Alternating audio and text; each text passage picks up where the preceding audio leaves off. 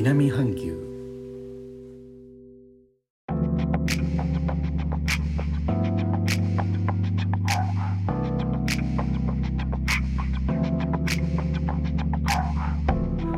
インドネシアから高野です。今日のジョクジャカルタは午後も良い天気です。時折風もあって雨季の蒸し暑さも若干和らいでいます。引き続き日本人の名前に関する話題ですが前回はインドネシアの人にとっては私の名前がヨイチタノコという発音になってしまい難しいといったお話でした。でも日本人にとっても名前は難しい面ありますよね。以前の仕事の仕事があった時の話ですがお客さんの名前が日本語の漢字で送られてくるので私がローマ字に直すという時がありました。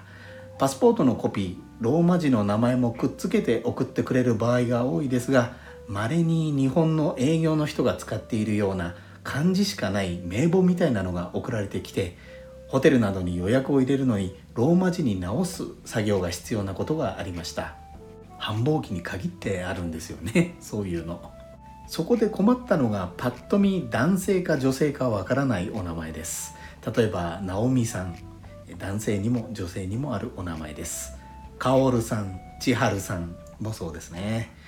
人数が分かればいいじゃんと思われるかもしれませんが女性が多ければトイレの時間を多く取ろうとか買い物の時間を多く取ろうとまあそういったあらかじめいろいろ準備があるわけです。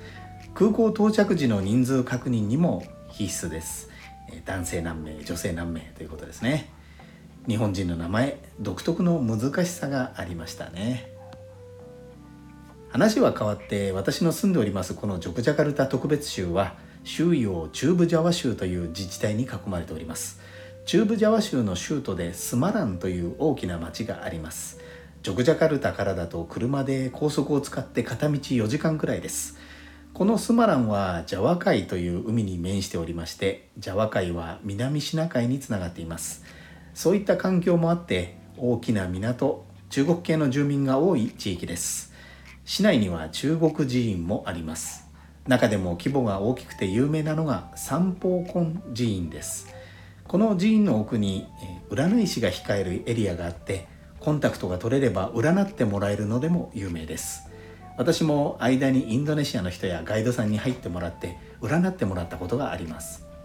寺院建物の奥に洞窟があってそこに占い師さんと入っていきます。名前を聞かれるので漢字で書きます。中国系の占い師さんなので漢字はわかる感じですが読み方がわからないようなので高野陽一ですと耳打ちします。田の子陽一と復唱されます。まあいいかということで占いを始めてもらいます。占い師さんは2つの木片ハマグリのような形をしたものです。を空中に何度か投げて地面に落ちた時のその木片の裏表方向などを眺めてモニョモニョモニョモニョ何か唱えています。